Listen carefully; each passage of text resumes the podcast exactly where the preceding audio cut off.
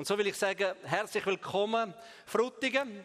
Herzlich willkommen, Berner Oberland. Herzlich willkommen, Bible Belt vor Schweiz. Geht's euch gut? Jawohl. Halleluja. Ich finde, wir leben in einer absolut spannenden Zeit. Ich meine, noch nie, Leute, noch nie. Und ich tue das nicht sagen, weil ich statistische Statistiken gelesen habe oder irgendwie mich im Internet schlau gemacht habe, sondern weil ich selber vor Ort darf sehen, wegen der Arbeit bei AVC, wo ich angestellt bin. Noch nie in der Weltgeschichte hat Gott Wunder gewirkt, wie er es heute tut. Also es ist noch nie so gewesen, ein Feuer, das am Brennen war, wie es heute am Brennen ist. Und darum habe ich meinen Freund, der äh, Fritz, mitgenommen. Freund, Fritz ist äh, Eidgenoss und Fritz ist auch Zeitgenoss. Eidgenoss auf fünf äh, Generationen raus, mit reinrassigem Stammbaum, ist ein Schweizer und äh, er ist gleichzeitig auch Zeitgenoss. Und als Zeitgenoss, als Schweizer, hat er so gewisse Angewohnheiten, nicht immer, aber ab und zu, nicht immer. Er sieht einfach das, was er gern sehen würde und er hört häufig auch nur das, was er gerne hören würde. Und Fritz hat Gott sei Dank Bibel gelesen und im Hebräerbrief Kapitel 3 steht, wenn ihr heute wenn ihr heute seine Stimme hört, dann verschließen eure Ohren nicht, verschließen eure Augen nicht, vor allem verschließen eure Herzen nicht, denn Gott will zu euch reden. Und ich bin zu 1000 Prozent überzeugt, zehnmal hundert, dass Jesus heute, und wenn es nur ein Satz ist, parat hat, zu dir zu reden, zu dir zu sprechen, um dir etwas in deinen Geist, etwas in dein Herz einzupflanzen, was dein Leben womöglich mag verändern, transformieren oder zu etwas ganz Gutem vermag aufzugleisen. Also, sind nicht wie Fritz, die Augen offen behalten, die Augen, Ohren, die Ohren offen behalten und vor allem die Herzen offen behalten. Denn ich bin überzeugt, Jesus ist da am Verteilen. Ihr habt die letzten Tage schon gekriegt und es ist heute Abend noch nicht fertig. Bevor wir nicht heimgehen, ist nicht fertig. Und alles, was ihr kriegt, gestern, heute und morgen, gehen und bringen es denen, die die Nachricht von Jesus Christus hören müssen. So wie es der im Film gezeigt hat. Ich finde, wir leben in einer Welt drinnen, wo so speziell ist. Und wenn ich so unterwegs bin in diesen Erweckungsgebieten, dann denke ich, Mann, Jesus, das ist so interessant. Ich möchte nicht in einer anderen Zeit und Welt gelebt haben, als was ich jetzt tun. Und es ist auch nicht so von ungefähr, dass der Geist Gottes gerade heute so gewaltige Wunder am Tour ist. Du musst verstehen, vor zur Zeit von Jesus oder vor 2000 Jahren hat es etwa 300 Millionen Menschen auf Planet Erde gegeben.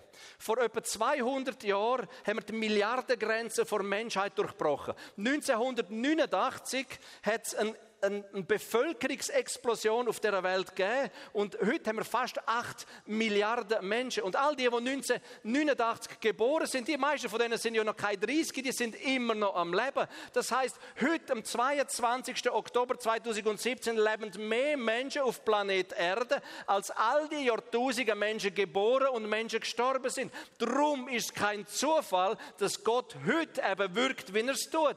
Und ich glaube, von ganzem Herzen kann ich sagen, wir müssen nicht auf Erweckung warten. Erweckung ist schon da. Ihr müsst einfach ein Teil von der Erweckung sein. Das Wort sagt, wir sollen im Glauben aufstehen und Teil von der Welle sein, die rund um die Welt umgeht. Ich meine, stell dir vor, wir haben im Nahen Osten hat es etwa 13 Millionen wiedergeborene Christen, vor allem in den letzten Jahren dazugekommen. Im kriegsgebeutelten Sudan sind durch die Kriegswirren sind gegen eine Million wiedergeborene Menschen zu, zu Jesus gekommen. Wir haben im extremen Pakistan, wo du schon nur ähm, ja, wo man zum Teil Kind ins Gefängnis steckt, weil sie an Jesus glauben und etwas gesagt haben, was sie vielleicht nicht hätten sagen sollen.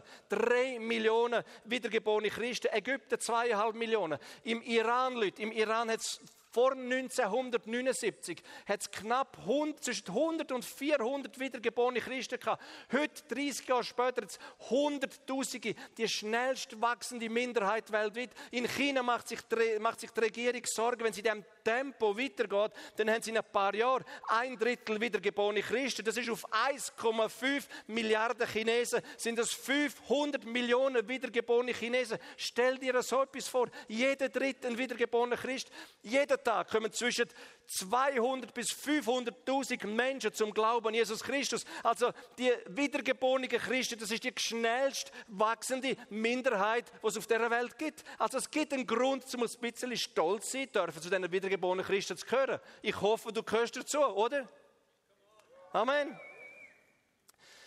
In China oder in, in Kairo. Wir haben zweieinhalb Millionen Christen, die in, in Kairo sind. Erst in den letzten Jahren zu Jesus gekommen. Wir haben so einen jungen Christ kennengelernt in Kairo, äh, in einer so einer Untergrund, äh, Bewegungsschulung, wo wir tätig sind. Er erzählt von seinem Traum. Er kommt und sagt, weißt, mir ist Jesus in der Nacht begegnet, hat gesagt, Junge, gang an die Straße in Kairo, lüten der Haustüre und dann erzähl den Menschen von mir. Und er muss am Morgen, wo er aufsteht, weiß er nicht, ist es mein Traum gewesen, ist es ein Traum von Jesus gewesen, zum herausfinden, ob es der Traum vom Herrn ist, musst halt Bein unter die Arme nehmen und dann gehst und er läutet dort an dieser Tür. Zu seinem Schreck kommt ein Imam raus. Der Imam ist der Pfarrer der Muslime und er nimmt seinen ganzen Mut zusammen und sagt, ich habe einen Traum gehabt. Isa, Isa hat gesagt, ihr soll kommen und euch von ihm erzählen. Und etwas unüblich für einen Imam nimmt er seine beiden Hände, streckt sie in die Luft und sagt Halleluja, nimmt der junge Christ bei der Hand, führt ihn in die Stube hinein. In der Stube sitzen zwischen zwölf und 15 andere Imame im Kreis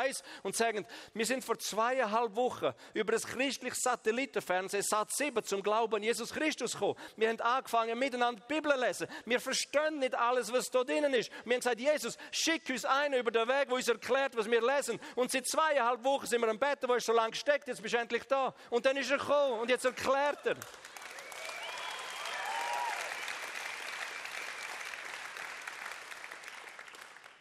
Wir haben in unserem Center, AVC Hellas Center in Athen, ist ein Flüchtlingscenter. Das ist erst vor wenigen Wochen passiert. Da kommt ein Terrorist rein, am Sonntag sind Gottesdienste, kommt rein und schimpft und verflucht die ganze Gemeinschaft und sagt, ich bringe euch alle um. Kommt am zweiten Sonntag, am dritten Sonntag zurück und am vierten Sonntag kommt er rein, will das Gleiche sagen und sagt, jetzt habe ich euch schon dreimal verflucht. Schon dreimal mit dem Tod habe ich euch gedroht und trotzdem schauen mich einige von euch immer noch so freundlich an. Wer ist euer Lehrer? Dann nehmen sie ihn bei der Hand führen, reinbringen vor das Kreuz und sagen, da an dem Kreuz ist unser Lehrer vor 2000 Jahren gestorben. Aber unser Lehrer ist am dritten Tag verstanden und er lebt, weil die Quintessenz vom Evangelium ist, er lebt. Der Messias, Jesus Christus, er lebt. Und dann geht er auf Knie, gibt sein Leben Jesus und jetzt ist er als Evangelist unterwegs. Die, die er vorher verfolgt hat, die, brachte, die bringt er jetzt zu Jesus. Das ist speziell, oder?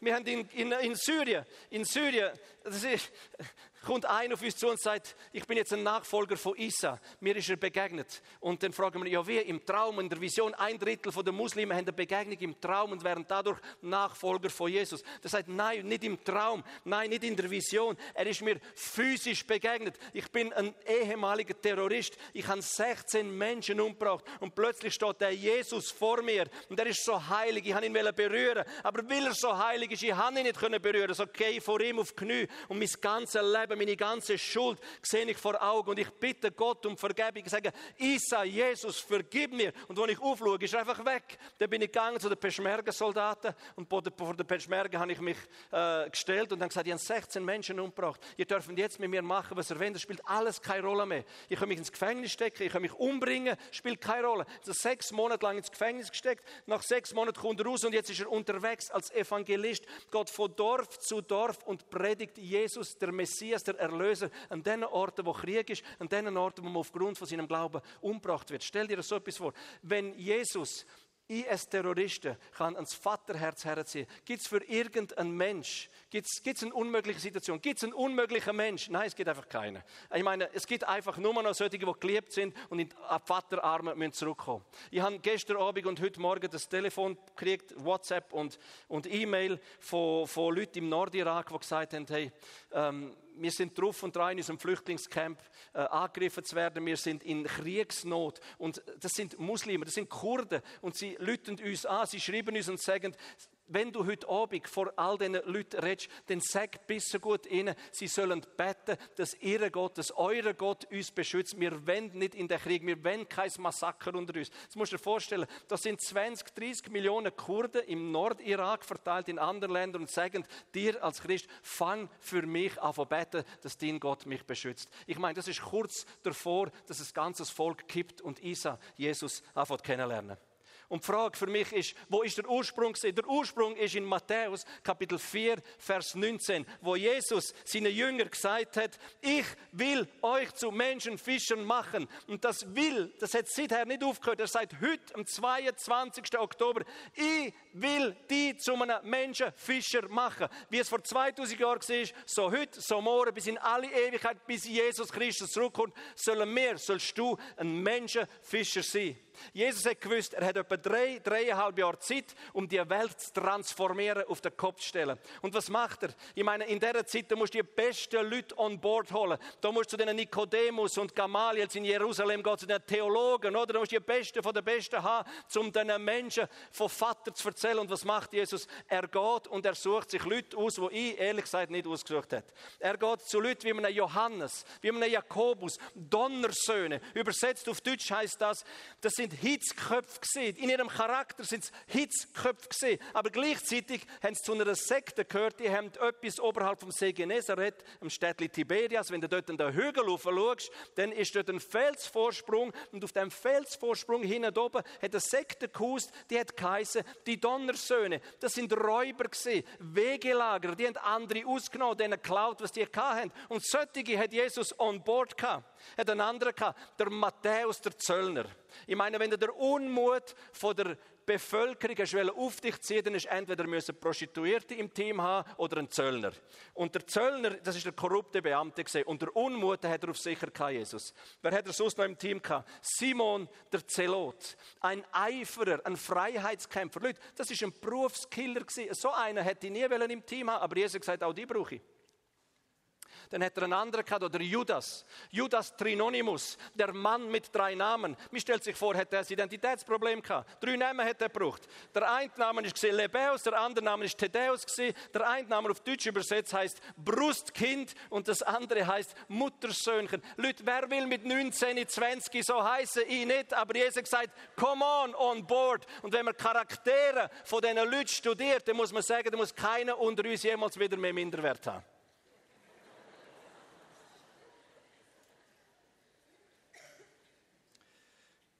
Aber es ist passiert. Jeder Einzelne von denen hat begriffen, das bisschen, das ich habe, an Charakter, das bisschen, das ich habe, an Persönlichkeit, ich muss das vollends dem Gott ausliefern, weil dann kommt es gut. Und ich muss euch sagen, vor einigen Jahren, ich meine, ich bin zwölfjährig gesehen, ich bin, ich bin einer gesehen, der äh, Tore verschlossen hat, aber Gott sei Dank, Gott sei Dank, also ein Satz hat mein Leben angefangen zu verändern. Ich bin am Sonntagmorgen, Ostersonntagmorgen im Unterengadin, da hinter den sieben Bergen, bei den sieben Zwergen bin ich dort in der ersten Reihe knüllt als Ministrant in einem weißen langen Kleid mit einer schönen Föhnfrisur und ich, ich schlafe ein. Und ich verwache erst wieder, wo der Priester sagt, er ist auferstanden und er lebt. Und das Erlebt ist durch mich durch wie ein, wie ein, wie ein Erdbeben. Das ist wie jemand mich an den Ohren genommen hat und geschüttelt hat. Und ich schaue auf und vor mir ist so eine dicke, fette Kerze und da drauf steht, er lebt. Und ich denke, Mann, er hat gesagt, er lebt. Da vorne steht, er lebt. Und ich schaue zu dem Jesus auf am Holzkreuz und denke, Mann, wenn er lebt. Mann, wenn der wirklich lebt, also wenn das wirklich wahr ist, was der da sagt, er lebt, dann müsste er ja nächstens seine Finger bewegen. Oder, oder oder mit den Augen blinzeln. Und in dem Moment, wo ich so auf seine, auf seine Finger schaue, so konzentriert auf seine Finger, genau in dem Moment ist nichts passiert. Und wo ich auf, auf seine Augen schaue, ist auch nichts passiert. Und damals habe ich nicht gesehen, dass Jesus seine Finger wird bewegen. Heute darf ich sehen, dass Gott seinen Arm bewegt, zu Heiligen und zu Zeichen und zu Wunder. Und dann ist es weitergegangen. Ich bin nachher wochenlang bin ich bin ich in die Kirche gegangen, bin vorne hergeknüllt und gedacht, wenn wir den Kniescheiben so richtig wehtun, dann erbarmt sich der allmächtige Gott und er wird seinen Finger bewegen und er hat ihn nicht bewegt. Dann bin ich mit 19 in die Rekrutenschule gekommen, auf Chur, da in Riesand, Rossboden und wir haben gerade eine Nachtübung gehabt. Am Morgen früh sind wir mit scharfer Munition, sind wir da im Riesand am Roben gesehen und wir sind so am Boden, oder, wie es so ist. Und, und da rechts neben mir ist einer mit dem Gewehr und, und der robbt neben mir und jedes Mal, wenn ich übrig geschaut habe, habe ich gesehen, dass der Lauf mich so anschaut von dem Gewehr. Und wenn ich das Gewehr ein bisschen genauer anschaue, sehe ich, dass das Gewehr, wohlverstanden, wir haben scharfe Munition drin gehabt. Und wir haben gesehen, dass das Gewehr geladen ist und entsichert. Also jede Sekunde hätte ein Schuss können abgehen und es wäre aus die Maus gesehen. Und ich habe mir e, zum ersten Mal im Leben gedacht, hey, wenn jetzt fertig ist, wenn jetzt fertig ist, wo wirst du hergehen? Wo wirst, wo wirst du enden? Sascha, wo wirst du enden, wenn jetzt ein Klapp von der Tasche geht, ein Schuss und es ist fertig? Und dann haben wir Feldgottesdienst gehabt, bin wieder hinten gesessen, weil dort schlafst du am besten. Und nach der Predigt sagt der Leutnant, jetzt ist noch Gideon-Gruppe Chur da und die wollen Neue Testament verteilen. Wer eins will, darf eins nicht. Die anderen sollen sich an sich vorbeiziehen lassen. Und in meinem Herzen Gott redet so häufig zu unserem Herzen, weniger zu unserem Verstand, aber so häufig zu unserem Herz, zu unserem Geist. Und ich spüre in meinem Herz, ich will so eine Bibel. Ich will so eine Bibel, aber in der, in der Rekrutenschule, da liest ich alles andere, aber sicher nicht in der Bibel. Und näher kommt er und näher und mein Herz schlägt mehr und mehr. Und irgendes Weh, wo der Schweiß mir runtergelaufen ist, sagt er neben mir davon, auf den Zug, sagt, geben Sie mir so ein Teil, meine Großmutter kann ich das schon brauchen. Und ich sage, ich habe auch Großmutter. Und schon habe ich so eine Bibel habe ich mit auf die Wache genommen. Auf der Wache habe ich es gelesen, nicht verstanden, was dort drin steht. Haben es bei mir die aufs Bücher gestellt, vergessen. Einen Tag, bevor ich auf England abgeflogen bin, bin ich meine sieben Sachen packen gesehen. Hinter mir ist ein Pulli. Ich auf den Knien unten bin ich, ich, ich, ich, drehe mich so mit Schwung um und schlage mit dem Ellbogen so richtig an das Büchergestell. Und die lang vergessene Gideon-Bibel geht vom Gestell oben runter mir mit in die Taschen rein.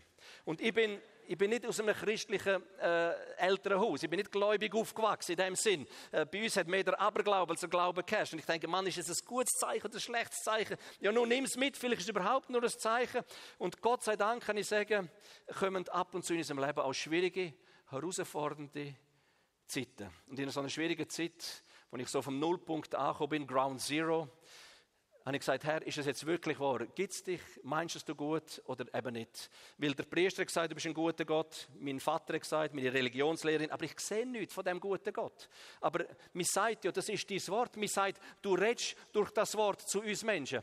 Und, äh, und, und red zu mir. Ich habe einfach eine Frage. Wer liebt mich und wieso werde ich ständig züchtigt? Und Züchtigung heißt, von einem falschen Weg genommen zu werden und auf den richtigen Weg zu aufgeleistet zu werden. Und ich gehe zurück zu meiner Gastfamilie und sitze her und ich tue meine Augen zu und schlage die Bibel auf und nicht so, wie man es macht, aber ich habe nicht besser gewusst wie und fahre mit dem Finger drin und beim Hebräerbrief Kapitel 12, Vers 6 dort steht, jeden, den der Vater liebt, den züchtigt er. Und ich denke, nein, jetzt habe ich das gerade vorher gesagt wer liebt mich und wieso werde ich ständig züchtig? Und jetzt steht da, jeden, den der Vater liebt, den züchtigt er.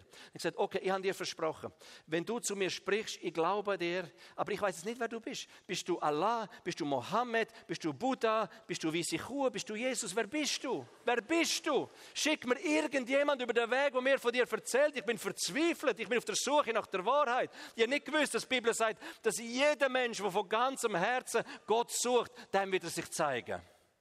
Macht er bis heute noch.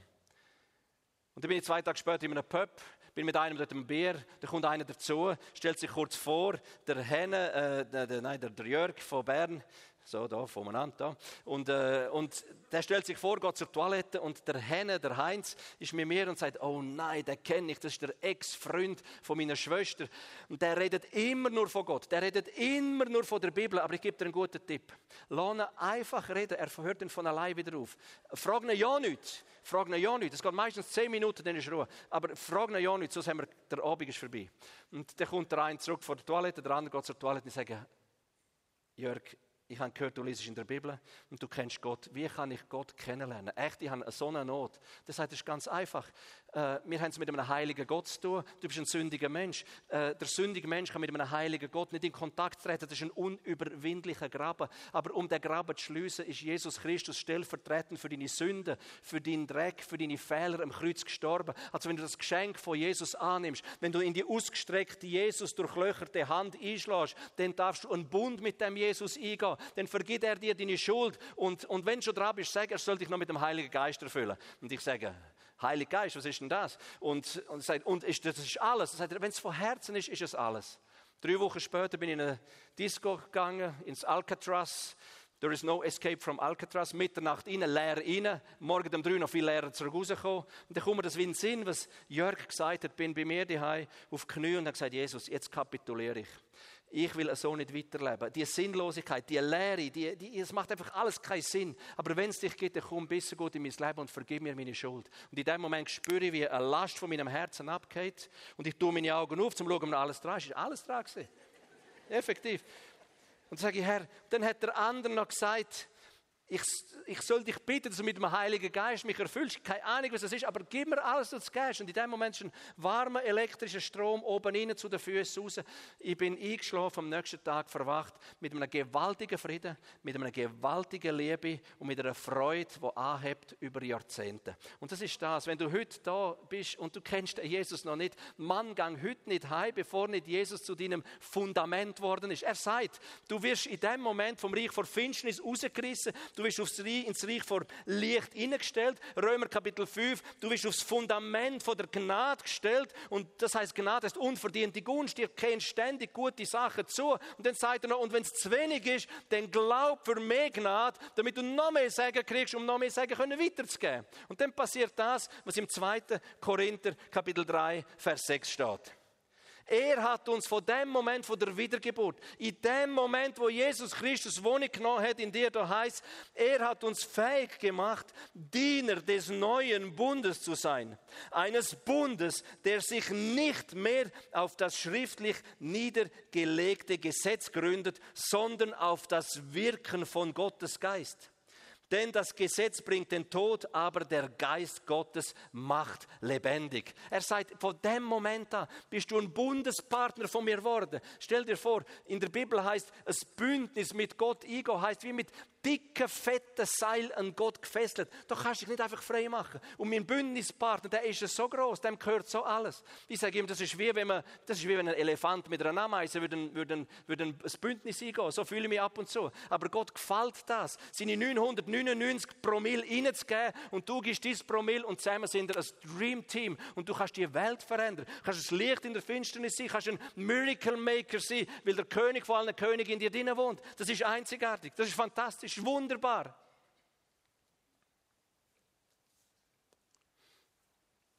Leidenschaft allein langt aber nicht. Ich meine, ich bin jahrelang so etwas von leidenschaftlich, ein richtiger Brandstifter an Christi Stadt aber ich habe einfach gemerkt, wenn ich nicht Kraft habe, dann kann ich niemandem zu Jesus führen. Ich habe gemerkt, das, das langt einfach nicht. Ich habe angefangen, das Bibel, das ist, die ist oder äh, die Bedienungsanleitung fürs Leben, ist der, der, Kompass. Immer wenn ich eine Frage habe, dann forsche ich durch die Bibel, bis ich die richtige Antwort finde. Und ich habe gesagt, Jesus, ich, ich merke, ich erzähle den Menschen von dir. Ich komme mir ein bisschen vor, wie der Paulus, der gesagt hat, äh, ich kann nicht mit überzeugenden Wort oder mit philosophischen Wort die Menschen überzeugen, aber die Kraft der Weisung vom Evangelium, vom predigten Wort, das wird die Menschen überzeugen. Wenn sie sehen, dass Gott im Werk ist und gesagt, Jesus, ich habe das nicht, ich brauche das. Durchforsche das Wort und da kriegst du dann halt früher oder später auf die Bibelstelle, was heißt, erst Apostelgeschichte Kapitel 1, ab Vers 8. Aber wenn der Heilige Geist auf euch herabkommt, werdet ihr mit seiner Kraft ausgerüstet werden. Und das, Leute, und das wird euch dazu befähigen, nicht anders, das allein, das wird euch dazu befähigen, meine Zeugen zu sein in Jerusalem, in ganz Judäa und Samarien und überall sonst auf der Welt bis in die Stihai selbst in den entferntesten Gegenden der Erde. Da muss ich sagen, Leute, das ist ja eine Verheißung. Jetzt musst du dir vorstellen, Gott verheißt dir Kraft. In dem Moment, wo du von Neuem geboren bist, in dem Moment, wo du aufs Fundament vor Gnade gestellt worden bist, hast du freien Zugang zu allen Geschenken, zu allen Verheißungen, wo Gott im Himmel für dich vorbereitet hat. Ich meine, eine solche Verheißung nur zu warten, mit Hunger und mit Durst, vielleicht mit einer heiligen Verzweiflung, aber zu warten, bis die Kraft von oben kommt, so etwas nicht abholen gehen. Das ist wie wenn du einen Lottosechser nicht abholst. Und ich habe dreieinhalb Wochen lang für den Lotto-Sechser gerungen. Ich bin jeden Tag eine halbe Stunde, eine Stunde, zum Teil zwei Stunden, bin ich gebeten und gerufen und gesagt, Herr, ich habe keine Kraft, aber ich brauche Kraft. Ich will, dass Menschen zu dir finden. Ich will sehen, dass du deinen Arm ausstreckst zur Heiligen und Zeichen und zu Wunder. Und nach dreieinhalb Wochen ist es gekommen, morgen um drei. Von Donnerstag, von, von Mittwoch auf den Donnerstag. Ich meine, das ganze Programm, was da in Apostelgeschichte Kapitel 2 beschrieben ist, ein Brausen, vom Himmel, Flammenzunge, Kraft. Ich meine, ich sehe wie Hollywood. Am nächsten Morgen bist du aufgestanden. Du bist kein besserer Christ gewesen, aber du bist ein effizienterer Christ gewesen. Von dem Moment hast du gesagt, wie wenn du einen Schalter drüllst. Deine Gebete sind kraftvoller geworden. Du hast besser gehört, du hast besser gesehen. Du bist einfach ein effizienteres Werkzeug geworden. Und heute sind wir in so einer Situation drin, mit den verfolgten Christen, mit Notleidenden in Syrien, im Nordirak, in Griechenland, in der Türkei. Da brauchst du Kraft. Da musst du wissen, wer dein Bündnispartner ist. Da musst du wissen, Kraft ist auf mich gekommen und ich habe sie zur Verfügung. Wir haben vor einiger Zeit eine Situation gehabt, in Syrien, außerhalb von Raqqa. Raqqa war eine IS-Hochburg, noch bis letzte Woche. Noch bis letzte Woche haben US-Streitkräfte die, die Stadt Raqqa, Millionenstadt, bombardiert. Am ersten Tag kommen 5000, dann 10.000, dann 50.000 Flüchtlinge raus. Wir haben eine fahrbare Klinik mit mehreren Ärzten dort. Nur fünf Kilometer außerhalb von der IS-Hochburg. Und wir werden überrennt. Und innerhalb von drei Tagen sind alle Medikamente vorgekommen, sind einfach fort, einfach fort, einfach weg gewesen. Dann rufen unsere Ärzte an und sagen, hey Sascha, kannst du nicht irgendetwas machen? Wir brauchen mehr Medis. Äh, wir haben am ersten Tag ein Kind, das gestorben ist, mangels Medikament. Am dritten Tag 25 Kinder, die gestorben sind, mangels Medikament. Machen doch irgendetwas. Und ich muss sagen, ich würde gerne etwas machen, aber ich habe nicht einfach jeden Monat 30 oder 50.000 Euro auf der Seite, um Medikamente zu posten. Und selbst wenn ich es hätte, wie kriege ich das in das Kriegsgebiet, wo die Flüchtlinge sind, rein? Und dann geht es weiter. 200.000 Flüchtlinge sind dort. Und dann was machst du? Du fährst an zu beten, weil du weißt, dein Bundespartner Jesus ist der Größte von der Größten, ist der König von der König. Für ihn gibt es kein Hindernis, für ihn gibt es keinen Berg, der zu groß ist. Und du fährst an wie der David im Psalm 18 zu Gott brüllen und zu Gott schreien, bis der Himmel anfängt zu hören. Und am vierten Tag läutet der Arzt da und sagt, du weißt nicht, was passiert ist. Wir sind dort mit drin, hat Tausende von Flüchtlingen rundum und um unser Hospital, um die fahrbare Klinik. Und jetzt fliegen mehrere Helikopter rein. Steigt ein US-Politiker Politiker aus mit 40 Bodyguards, geht das Zeugs anschauen, verschiedene NGOs und Hilfsorganisationen lernt er kennen, kommt zu uns und sagt, ich kenne euch nicht, aber irgendwie vertraue ich euch. Ich schaue, dass ab nächsten Monat im Wert von 100.000 Euro regelmäßig Medikamente direkt per Helikopter zu eurem Hospital reingeflogen werden. Leute, das ist, das ist, das ist Management by Heaven, verstehst du? Das ist etwas, das kannst du nicht machen. Aber das kannst du machen, wenn du weißt, wie dein Bundespartner ist. Denn wenn du weißt, du bist das Promille verbunden mit den 999, dann kannst du das.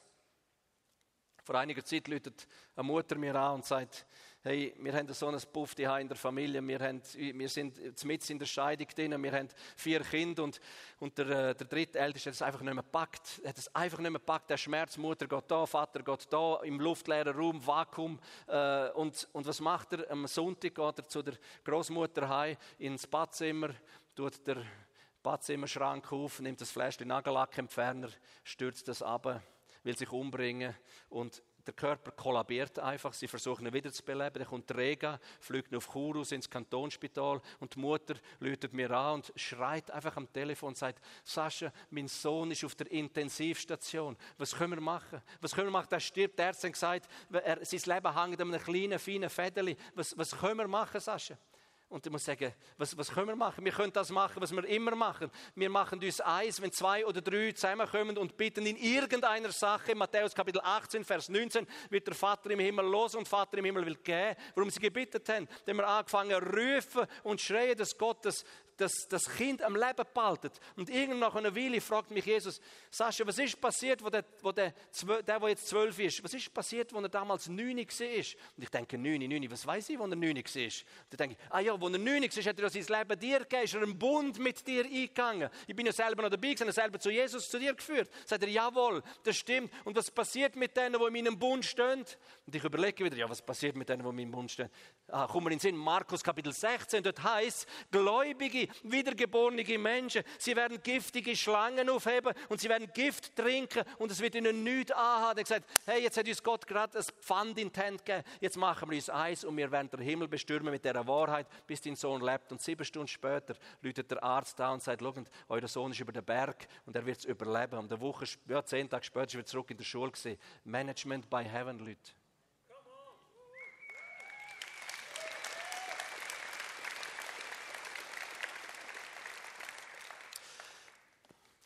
Ich bin ja Missionar, oder? Ich bin ja quasi Vollzeit-Profi-Christ, oder? Ich muss, ich, ich, muss, ich muss schauen, dass ich geistlich nicht absacke, weil ich am Sonntag meistens irgend so eine Predigt habe, oder? Ich muss Bibel lesen, ich muss beten. Aber ich, ich kämpfe immer wieder, wenn ich zurück in die Schweiz komme, muss ich so etwas aufpassen, dass ich nicht zum Fritz werde.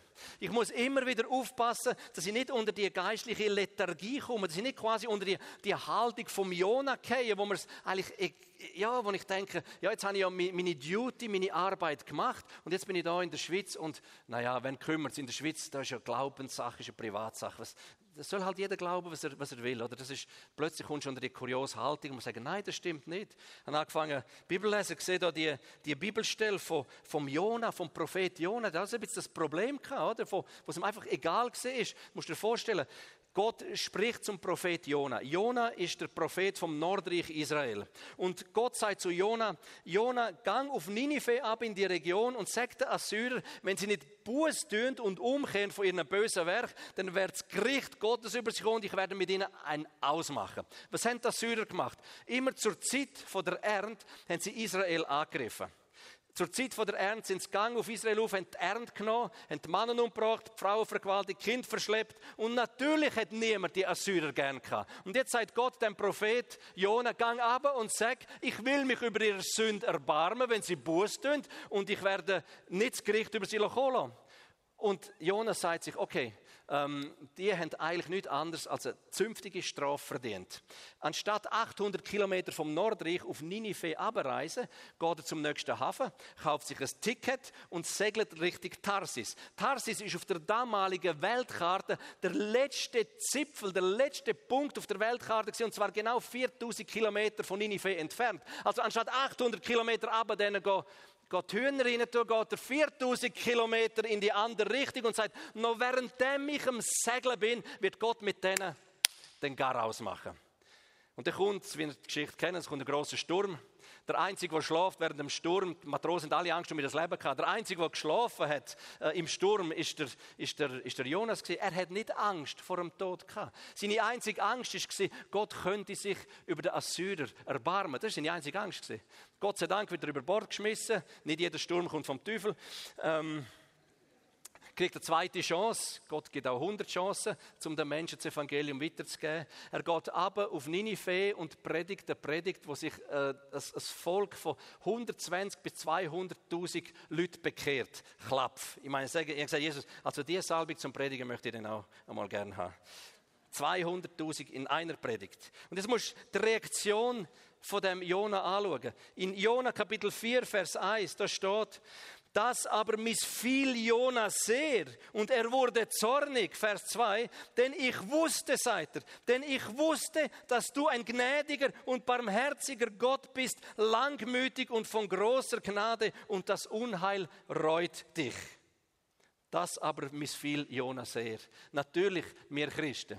Uns missfällt es nicht, wenn Gott sich erbarmt über den Menschen, wo Gott nicht kennen. Aber ab und zu merke ich, wenn ich so selber zurückkomme unter den Spirit, wo in der, in der, in der Neutralität von der Schweiz herrscht, muss ich so etwas von aufpassen, dass ich scharf bleibe und die Möglichkeiten nutze, wo Gott mir gibt. Ich habe vorher davon geredet, um effizient zu evangelisieren, müssen wir darum ringen, dass wir die Kraft von oben kriegen. Aber das ist nicht da mit einem so einem Instant-Erlebnis. Oder? Die Apostelgeschichte haben auch nur eine Apostelgeschichte schreiben, weil Gott mit ihnen Geschichte geschrieben hat. Und Gott will, dass du dich zur Verfügung stellst, dass er darf Geschichte schreiben. Und wenn wenn du die Kraft von oben kriegst, wenn du schon gerungen hast, dann führ sie aus, gib sie weiter. Wenn du die Kraft in dem Sinn noch nicht bekommen hast, dann sei hungrig, durstig und verzweifelt, eine heilige Verzweiflung, wo sich nach dem ausstreckt, dass dein persönliche Pfingsten kommt, du entfacht wirst und zu einem Brandstifter an Christi Stadt wirst, zu einem Miracle Maker, zu einem, der darf dir Wunder auf dieser Welt tun. Ich darf dir sagen, es ist ein geniales Gefühl, oder wenn man, ich meine, das ist ja der Grund, wieso ich nicht einfach still sitzen hinter einem Tischli, aber wenn du siehst, wie Blinde sind, wie Taube ihre Ohren auftun, wie Lahme gehen, wie die Leute Krücken unter die Arme nehmen, wie sogar, in, vor Jahren haben wir es erlebt, wie in, in, in Teneriffa ein siebenjähriges ertrunkenes Kind aus dem Wasser gefischt worden ist und, und die Ärztin, eine Ärztin ist nachher gekommen, das Kind als, als tot erklärt und gesagt, komm, hör auf, irgendetwas Wiederbelebendes zu machen. Es ist tot, es lebt nicht mehr. Und du weißt, das Ding Gott sagt in Matthäus Kapitel 7, Kapitel 10, Vers 7 und 8, ist jemand zu früh verstorben. Dem betten und holen dir zurück ins Leben. Und dann bist du dort und der ganze Pool ist im Bett und du darfst einem Kind Hände auflegen und irgendwann nach einer Weile kommt es zurück ins Leben. Das ist ein schönes Gefühl. Das lässt dich nicht mehr ruhig sein. Wenn du siehst, was für Möglichkeiten der Himmel für uns parat hat. Und dann sagt der Himmel, wie man die Kraft, wie man den Geist am Flüssen lässt. Und mit dem schließe ich.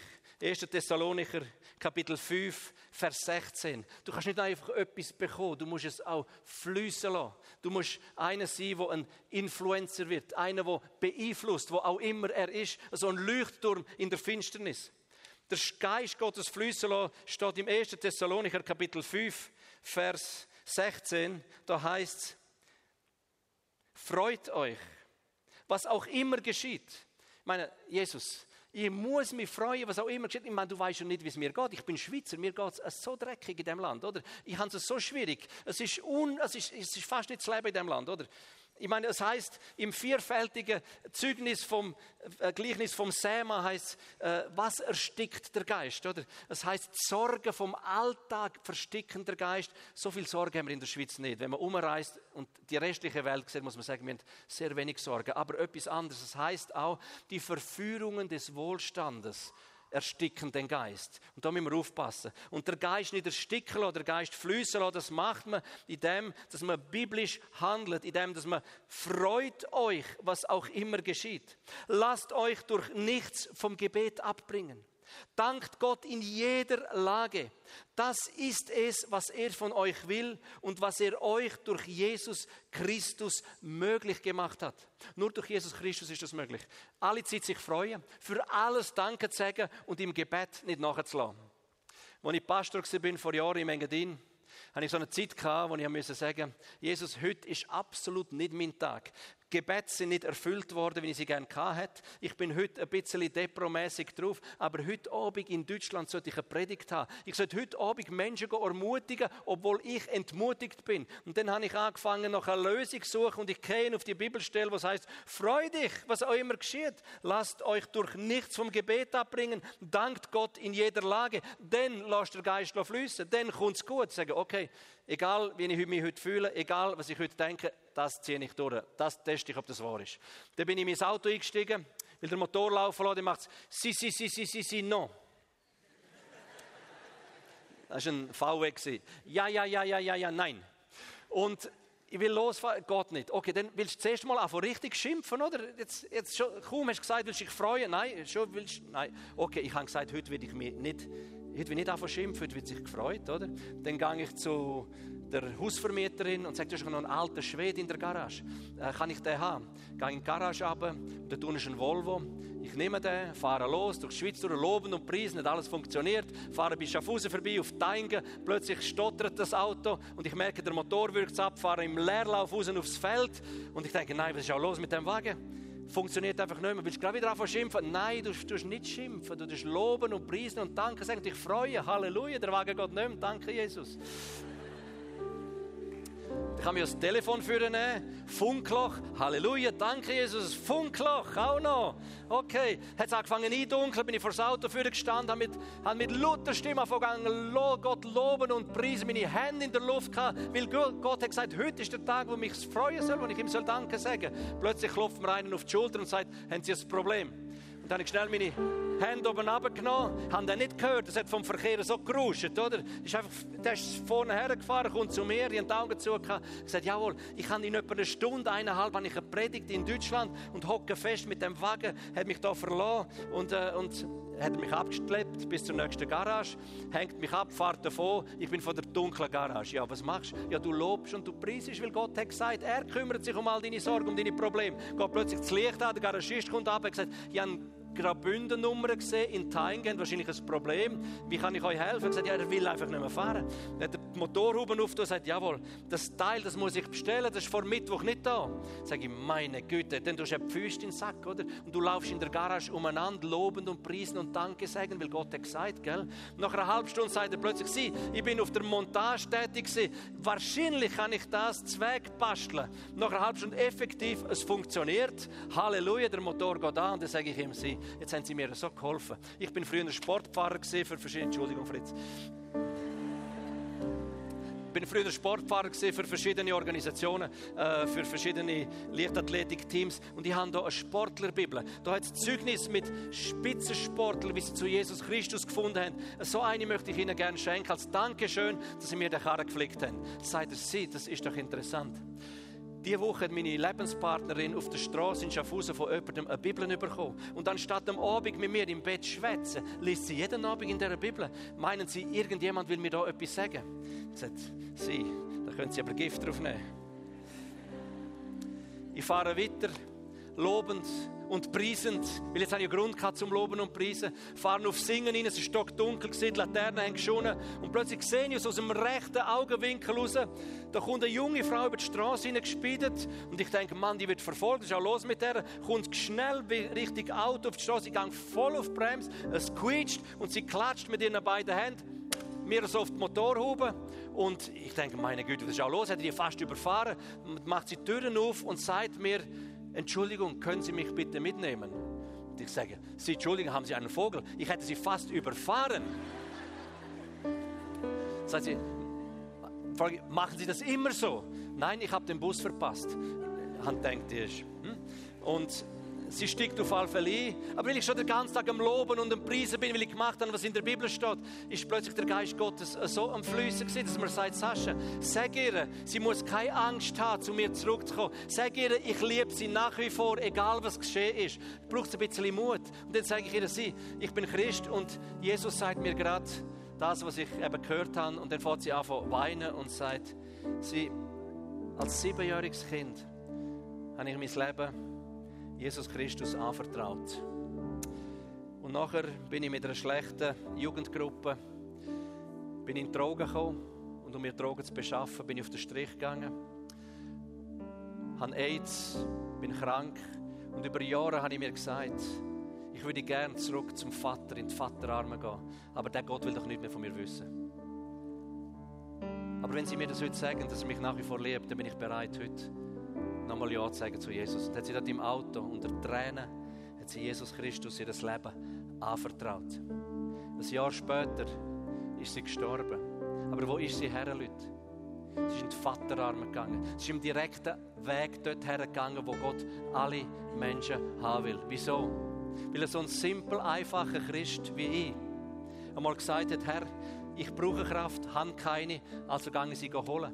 Gehe ich bitten, gehe erflehen, bis Kraft kommt, bis Kraft kommt. Und wenn sie dann da ist, dann mache ich das, was Gott mir sagt. Ich freue mich in allen Lebenssituationen, selbst am Montagmorgen. Ich sage Gott Danke für alles, was mir in den Sinn kommt. Und ich höre im Gebet nicht auf. Und ich glaube, wenn du das schaffst, eine klare Entscheidung für Jesus zu treffen, wenn du hungrig und durstig genug bist, alles abzuholen, was der Himmel für dich parat hat. Und er wird es dir schenken. Und du brauchst es in der Zeit, wo wir drin leben. Und du tust dir aneignen, in jeder Lebenssituation dich zu freuen, Gott zu preisen, ihm Danke zu sagen und im Gebet nicht aufzuhören, dann wirst du zu einem Katalysator vom Geist Gottes. Dann wird das passieren, was die Bibel sagt, wer an die Schrift glaubt, wie das Wort sagt, aus dessen Leiben Ströme des lebendigen Wassers ausfließen. Einfach weil wir machen, was im Wort Gottes steht. Sind wir bereit dazu?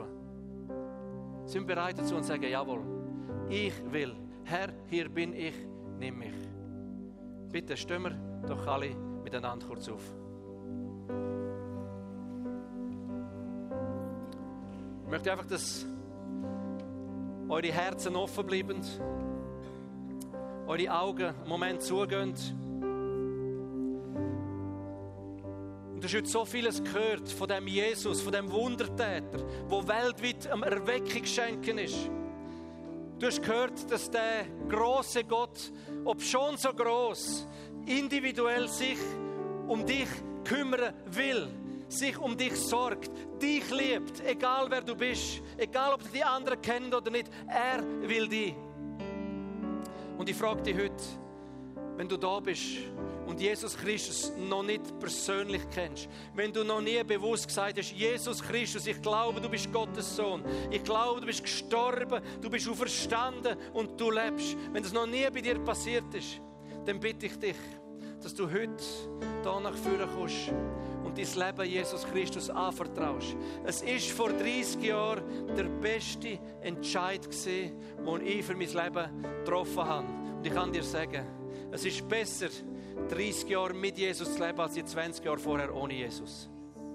Und wenn du da bist und du sagst, ich habe zwar einmal mein Leben Jesus Christus anvertraut, aber irgendwo bin ich, ja, wieder von ihm abgekommen und es brennt einfach nicht mehr und ich habe angefangen Umwege zu nehmen und irgendwie merke ich, dass mein Leben nicht so ist, wie es sein sollte mit dem Jesus.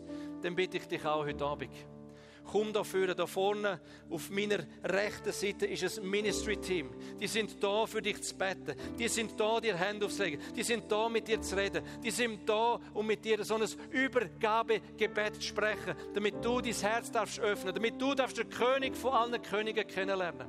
Und für diejenigen, die sagen, Herr, ich brauche einfach nochmal ein Durchstarten, bitte ich dich auch, komm jetzt, komm in diesem Moment führen und zeig einfach, deine Hingabe an Jesus Christus, an den Vater im Himmel, an den Heiligen Geist, indem du sichtbar da kommst, für dich beten lässt und zeigst, jawohl, ab heute gehöre auch ich zu dieser weltweit schnellst wachsenden Familie. Ab heute gehöre auch ich zu dem König von allen Königen. Heute stelle auch ich mich unter den grossen Schutz von dem Jesus.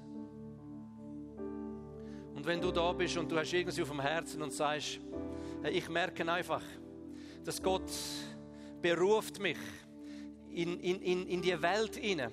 Gott beruft mich als ein Missionar in die Erntefelder von der Welt zu gehen und ein Teil von der Erntearbeiter zu sein. Wenn du merkst, dass ein vollzeitlicher Dienst oder vielleicht ein teilzeitlicher Dienst als Missionar etwas ist, wo Gott dir aufs Herz leitet, dann bitte ich dich, komm von deiner Seite auf die Rechtsseite, also von meiner Seite auf die Linksseite führen. Ich habe heute Abend den Eindruck, dass einige, vielleicht ein Dutzend Leute da sind, die sagen, jawohl, heute will ich das festmachen und wir wollen mit dir beten, dass Jesus Christus dir da deine Berufung gibt, seine Hand auf dein Leben leitet und du zu dem Werkzeug auf dem weltweiten Missionsfeld wirst.